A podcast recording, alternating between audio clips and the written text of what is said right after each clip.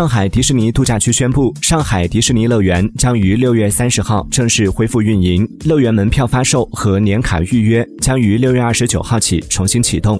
同程旅行大数据显示，消息公布半小时内，上海迪士尼旅游搜索热度。较六月二十七号同一时段上涨百分之一百六十七，其中上海本地游客占比超过四成。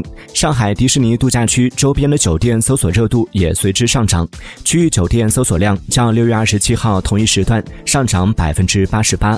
除上海外，江苏、浙江、广东三省游客最关注上海迪士尼相关信息。